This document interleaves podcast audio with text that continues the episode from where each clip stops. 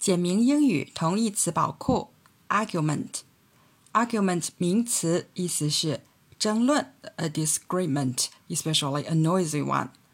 可以说，We had an argument about who had won the race。我们就谁赢了赛跑争论了一番。和 argument 意思比较近的，要说五个名词。第一个呢就是 quarrel，quarrel 呢是吵架，an angry argument。比如 ，You don't have to have a quarrel every time you disagree。意见不一致也没有必要每次都吵架呀。第二个呢是 dispute，dispute 呢是争吵，an argument or quarrel，这个意思很像哈。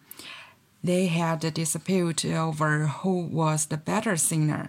他们就谁唱的更好，谁是更好的歌手争吵了起来。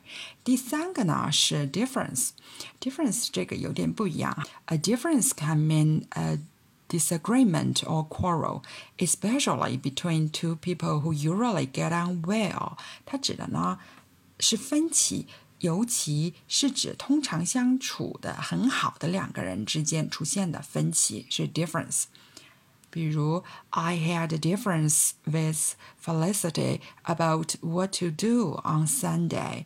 在星期六做什么事儿的问题上，我和 Felicity 的意见有分歧。那你还可以说 unable to settle their differences，无法解决他们的分歧。第四个呢是 controversy，controversy 啊是争议、争论，an argument or a difference of opinion，它是有点品品种意见不一样哈。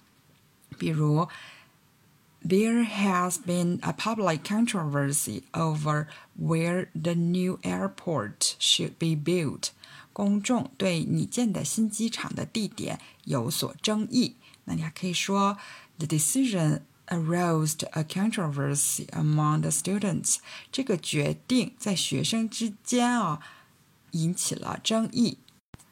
最后一个呢是 altercation。An altercation is an angry dispute or disagreement。它是比较激烈的争论啊。比如说，They had an altercation over who was to blame for the traffic accident。 在谁应该对这起交通事故负责的问题上，他们展开了激烈的争论。也可以说，He got into several altercations with his boss。他和老板发生了几次激烈的争执啊，真是不想干了吧？然后我们总结一下啊，argument 名词哈，争论。啊，和它比较近的 quarrel 是吵架了，dispute 也是争吵。然后 difference difference 是指分歧，尤其是会指两个人平时很好，但是哎，在有些事上面想法不一致。